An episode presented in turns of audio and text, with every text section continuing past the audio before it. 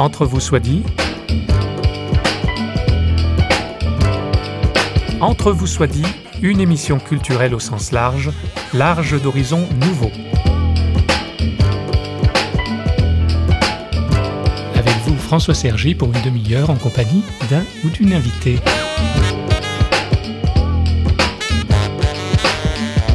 Bonjour. Marie-Christine Bernard, théologienne, spécialiste en anthropologie et coach par la même occasion, a écrit en son temps un article pour l'hebdomadaire Réforme auquel elle collabore occasionnellement. Son titre De quels oripeaux faut-il se dépouiller pour prier? Entre vous soit dit, la méditation à le vent en poupe, et avec notre invité, nous en faisons pour vous le thème de notre échange.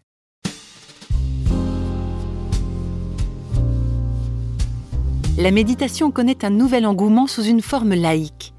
Des pratiques sont proposées dans les écoles, les hôpitaux et les prisons afin de réduire l'angoisse et le stress, particulièrement présents dans nos sociétés modernes.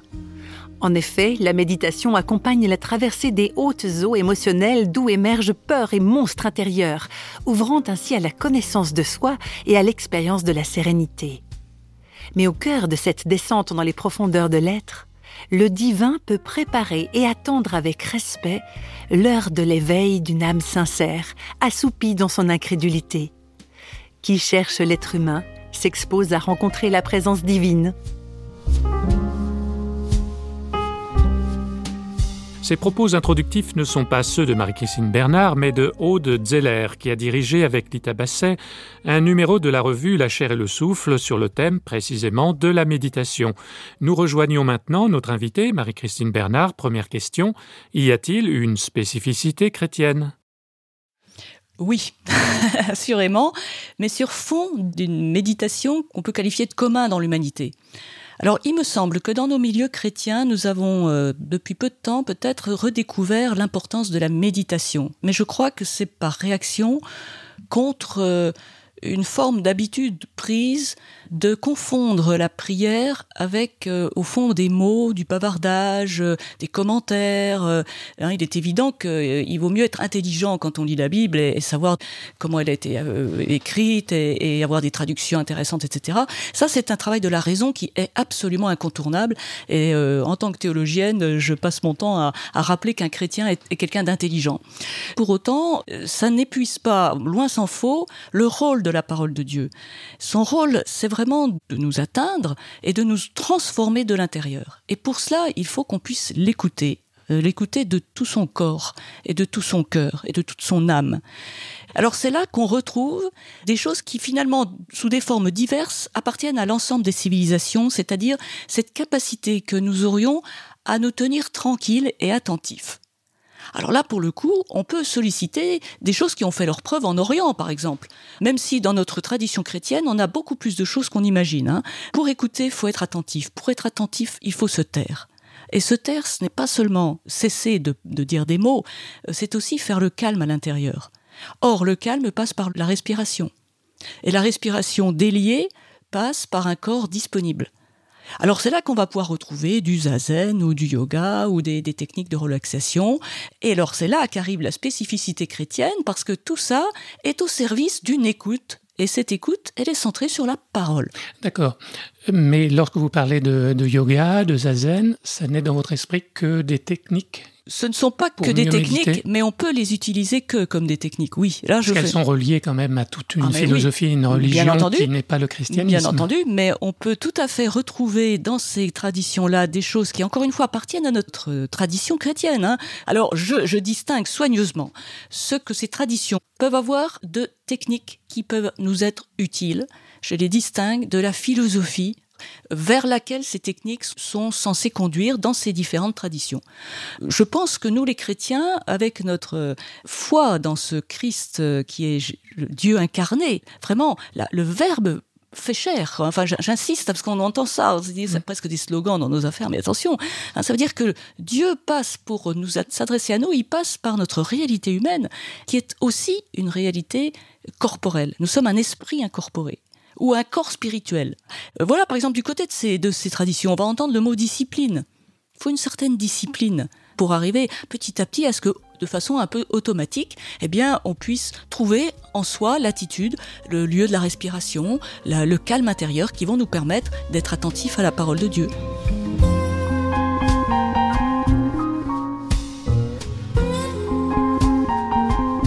L'idée, c'est quand même que on arrive à, une méditation où le corps va nous laisser tranquille, c'est ça? Où il faut le maîtriser, le maîtriser qu'il nous lâche un peu pour pouvoir se concentrer. Le mot, le mot maîtrise du corps est un peu est un peu ambivalent ici parce qu'il s'agit pas de le dominer au sens de l'écraser ou de non non au contraire c'est vraiment une relation d'amitié. Hein. J'aime bien l'imaginaire autour du petit prince. Hein. On, apprivoise. Voilà, il s'agit d'apprivoiser, de s'apprivoiser euh, dans ce corps qui, je le rappelle, est le temple de l'esprit. Quand on se met en conscience, en présence de Dieu, avec un grand désir de se laisser transformer par sa parole, il faut qu'on puisse euh, ne pas mentir avec ça. Méditer, c'est méditer à partir de la parole de Dieu, mais il y a plein d'idées parasites. Ça dépend, hein. Après tout, méditer sur euh, le fait que Dieu ait pris corps cette idée, si, toutefois je la prends au niveau de l'idée, mais elle est, magnifique, c'est intéressant de la laisser s'installer en nous. Hein. Quand on, parle de méditation, moi j'ai souvent l'image d'un voilà d'un jardin qu'on arrose. Euh, moi j'ai parfois l'impression qu'on est tous des jardins, on a besoin d'être arrosé et d'être au soleil de la parole de Dieu. Dans méditation, il y a ça aussi, c'est tout ce côté se laisser, enfin la lâcher prise, se laisser faire, se laisser conduire par l'esprit.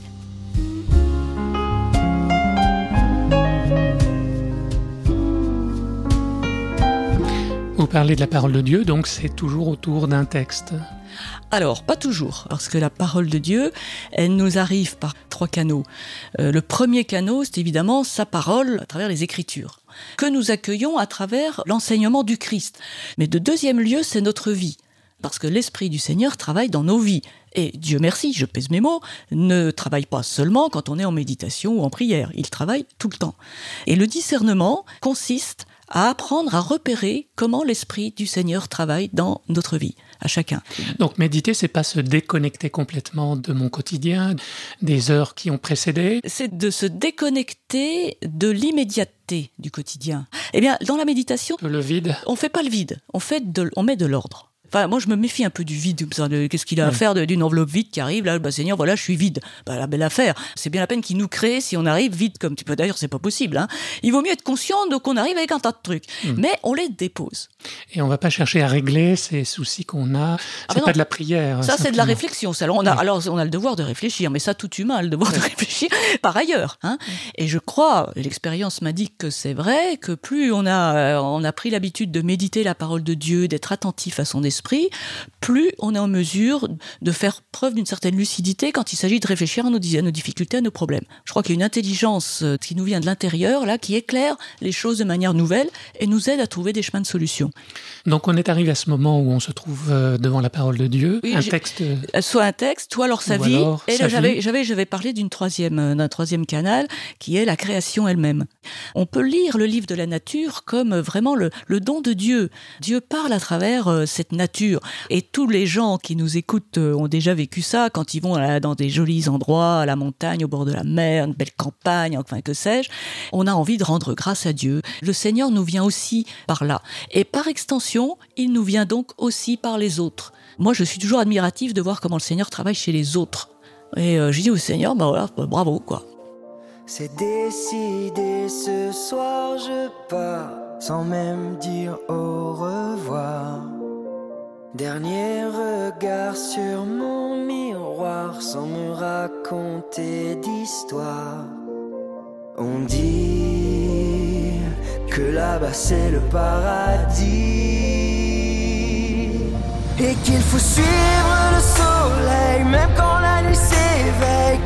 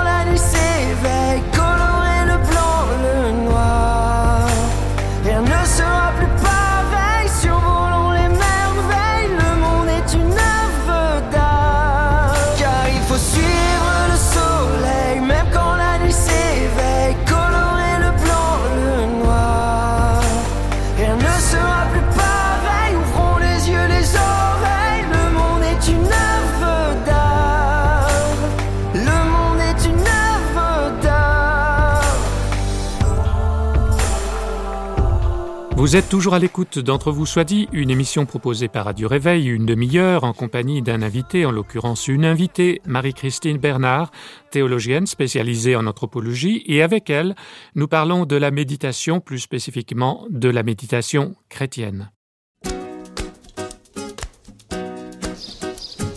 Euh, Euh, je sais pas trop. Euh, Ça m'arrive souvent d'aller mettre des cierges et d'aller à la cathédrale un moment. Au niveau de la méditation, euh, je suis pour euh, totalement. Et c'est même souvent euh, bien plus efficace qu'un psy ou euh, qu'un sophrologue ou euh, autre. Bah, moi je suis croyant donc euh, ça me rapproche euh, de Dieu. Ce court extrait de micro-trottoir réalisé par le parcours Alpha posant la question Qu'est-ce que la prière ou la méditation pour vous? montrerait, si nous avions diffusé l'intégralité de la vidéo postée sur YouTube, la diversité des réponses. Retenons en particulier la mention des cierges comme support à la prière. Il est courant que pour s'aider à la méditation, on lui associe des images pieuses, une statue dans une ambiance d'encens, etc. Qu'en pense Marie-Christine Bernard, dont je rappelle qu'elle est catholique, bien qu'avant tout chrétienne Ce ne sont que des moyens, il faut qu'il reste des moyens, des moyens provisoires. Encore une fois, on a un corps. Quoi. Il y a un moment, par exemple, le fait d'allumer une bougie, mais ça, c'est c'est physiologique hein, comme réaction.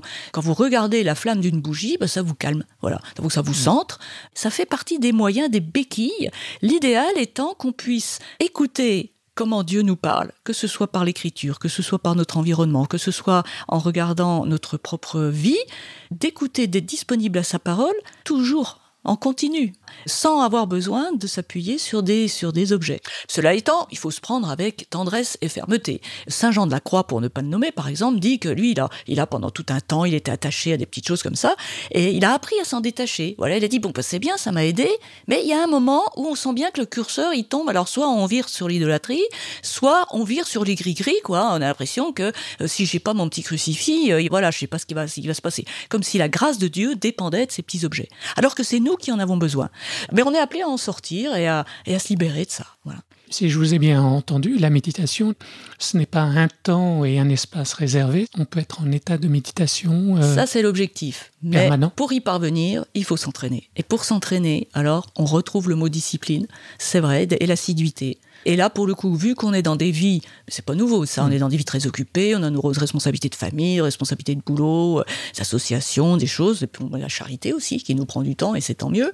Si on attend d'avoir du temps pour méditer, on le, on le, on la fera jamais. Il faut vraiment l'inscrire dans l'agenda. Et là, il y a un temps où là, vraiment, de ma liberté, je dégage pour le Seigneur un temps et un lieu spécifique. Voilà, alors ça peut être le matin, ça peut être le soir, ça, ça dépend de nos rythmes biologiques et puis nos rythmes sociaux.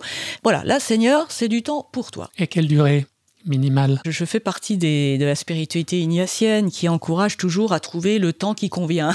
Comme on n'est pas fabriqué pareil, euh, trop peu, c'est bah, c'est trop peu, trop, c'est trop. Voilà, donc euh, il faut, faut voir. On se dit qu'une demi-heure, trois quarts d'heure minimum par jour, euh, c'est pas mal. Mais après, voilà, il vaut mieux rester un quart d'heure bien ajusté à la- à l'écoute qu'une une heure à rêvasser euh, à ce que je vais faire à manger demain, quoi. hein. C'est, vous voyez, c'est ça le problème. Mais en même temps, attention, parce que cette assiduité, cette discipline dit notre désir de Dieu. C'est une, une forme de concrétisation. Là, je manifeste que oui, je le veux vraiment, quoi. Il faut qu'il y ait un désir quand même. Alors, euh, alors, et oui, et ça, le, et ça le fortifie.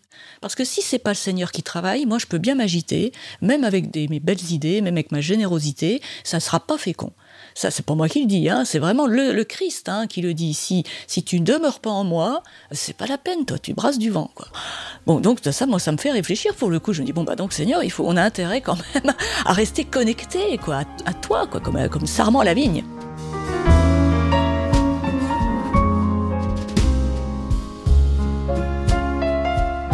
ce, ce Seigneur, ce Jésus de Nazareth.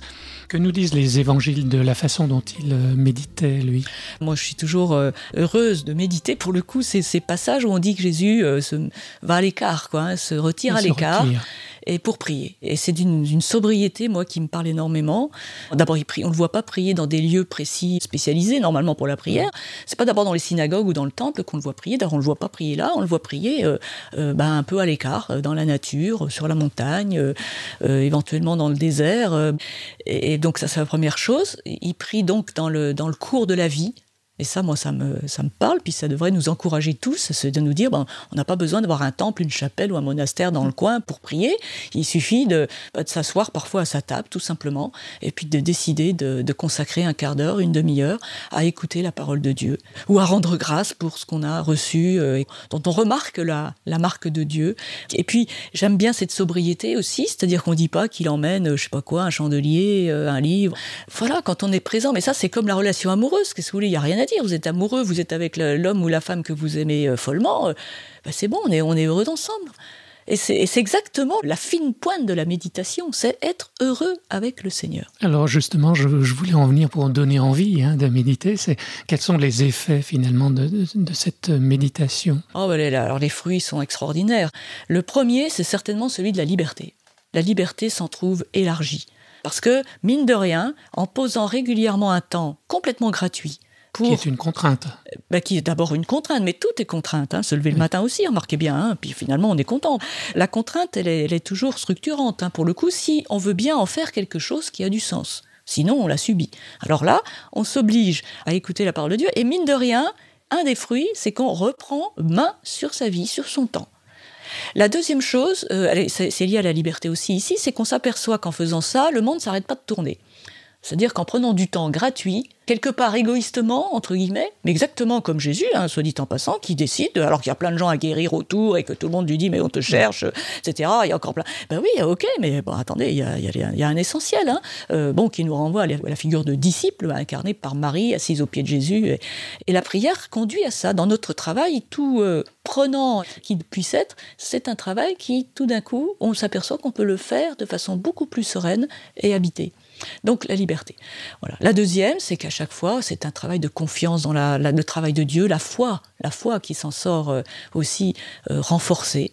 Et troisième chose, alors aussi, c'est que petit à petit, on est imprégné par la parole de Dieu, c'est-à-dire qu'elle elle devient euh, une- notre propre chair, quoi. hein. On va du côté de quand saint Paul dit ce n'est plus moi qui vis, mais le Christ qui vit en moi. Alors petit à petit, on se rend pas compte. hein. Voilà, on est ce qu'on mange, aussi physiologiquement, mais spirituellement aussi. Dis-moi qui tu fréquentes et ce que tu fréquentes, et je te dirai à quoi tu ressembles.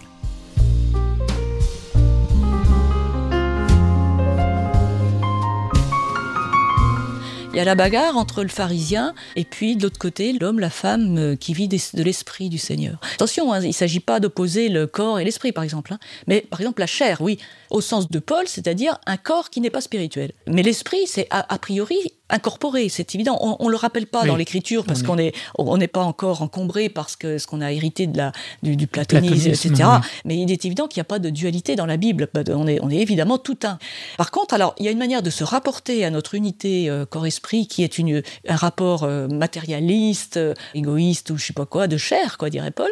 Et puis, il y a une manière de s'y rapporter qui est vraiment spirituelle. Voilà. Alors comment devenir de plus en plus spirituel Donc on a bien compris, pas de manière éthérée, mais dans le bon sens du terme, parce qu'on a quelques difficultés justement euh, liées au fait qu'on est pécheur. hein, Ah bah, ça bah oui, mais euh, donc euh, il faut compter sur la grâce du Seigneur. Alors ce qui est formidable avec le Seigneur, c'est qu'il le sait. Hein, ça c'est super. Il le sait, il dit ouais non mais j'ai compris. Hein, c'est, je crois que c'est dans Marie Belle-Marie que j'avais lu euh, dans un de ses ouvrages. Elle dit, elle évoque la, la- la Genèse quand le Seigneur Dieu euh, fabrique des petits pagnes pour cacher la nudité de l'humanité, hein, consciente d'avoir euh, d'avoir foiré, si j'ose dire. Et elle dit c'est comme si Dieu à ce moment-là se rendait compte qu'il avait mis la barre un peu haut. Je trouve ça extraordinaire. Hein c'est comme s'il s'était rendu compte qu'il a mis la barre un peu haut. C'est-à-dire la liberté, bon, c'est formidable, ça nous permet d'aimer et donc d'avoir une relation avec le Seigneur qui est de cet ordre-là. En même temps, ben, ça nous demande de discerner continuellement et on est à moitié aveugle et euh, il faudrait pas qu'on voit, on le voit et ce qu'il faudrait qu'on voit pour être plus lucide, on le voit pas. Et moi, ça me renvoie directement à l'incarnation, au Christ qui vient nous délivrer justement, ou, en tout cas nous délivrer une parole définitive de salut, hein, en disant oui, si je traduis, ok, j'ai compris quoi, vous vous ramez, bon, vous ramez, si vous reconnaissez que vous ramez, je vais pouvoir faire quelque chose. Et de ce point de vue-là, alors on est pécheur, on n'arrive pas, alors par exemple, on, on voudrait se concentrer sur la parole de Dieu du jour, sur une page d'évangile, et puis on pense à un tas de trucs. Voilà, bah, je, je suis faible, quoi, je suis faible. Du coup, on peut demander au Seigneur sa grâce, et il la donne. Et puis alors nous, ben, on fait ce qu'on peut. Alors ce qu'on fait, par exemple, on revient à nos exercices de départ, je fais ce que je peux pour essayer de, vraiment me rendre disponible. Voilà. Je vais pas, par exemple, décider de faire un temps de méditation euh, au milieu de, mon salon quand je sais que mes enfants rentrent de l'école, mon conjoint va passer tout à l'heure, sa tête, je vais être obligé de, répondre au téléphone, que sais-je. C'est pas un bon plan. Voilà. Je peux aussi veiller à, à, le faire dans des moments où je suis à peu près en forme. Il y a des gens, ils disent, bah oui, moi j'ai pris en fin de journée, mais en fin de journée, moi je tombe tout, dans trois minutes, je tombe de sommeil. N'allez pas chercher précisément la pire heure de la journée que vous offrez au Seigneur pour écouter sa parole. Parce que là, il y a quelque chose qui est pas raccord, quoi. There's a hole in my heart I've been hiding. I've been strong for so long that I'm blind. Is there a place I can go where the lonely river flows? Where fear ends and faith begins. Hallelujah, hallelujah,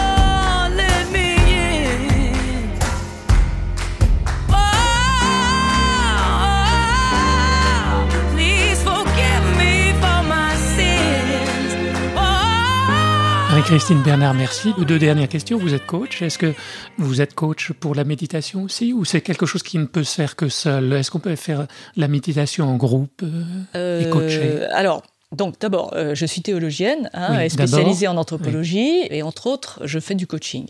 Alors, je distingue hein, le, le, le, coaching de la méditation. Je veux dire, euh, par contre, je crois qu'on a tout intérêt à, à se laisser enseigner par toute notre tradition multiples, hein, euh, de toutes les confessions chrétiennes d'ailleurs. Il, y a des choses vraiment à entendre euh, qui ont déjà été expérimentées.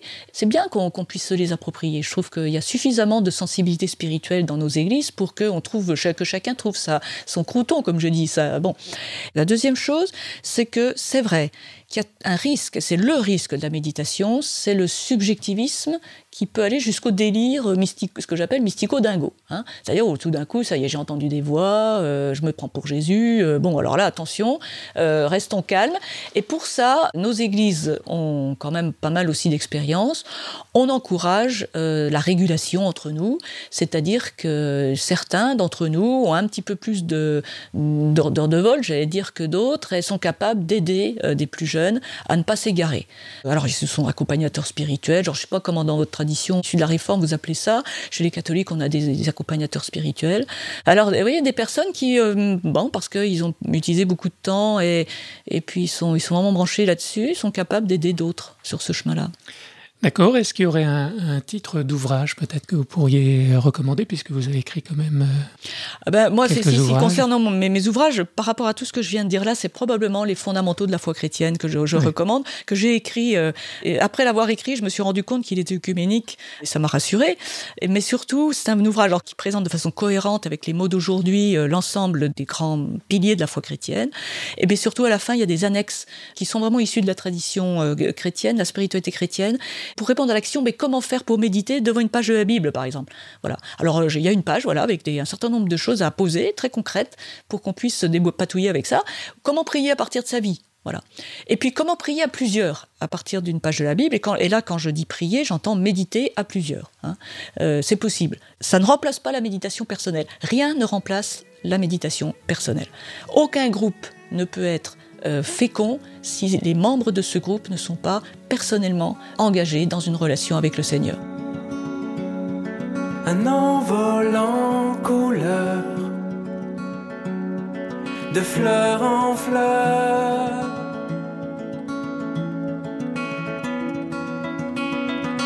Prière d'une larve en terre,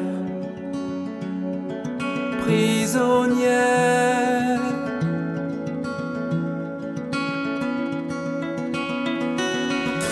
Mon cocon de poussière m'abandonner pour toucher la lumière, sans me retourner battre des ailes, de tout mon être embrasser ce don du ciel.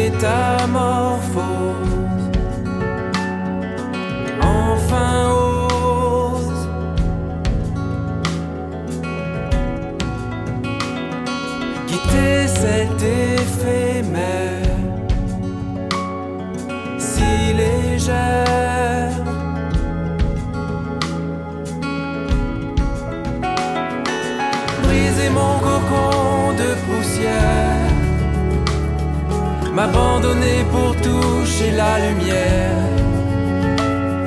sans me retourner battre des ailes, de tout mon être embrasser ce don du ciel, chrysalide entre poussière et lumière, muet pour rejoindre une nouvelle ère. Saisir l'essence même du mystère.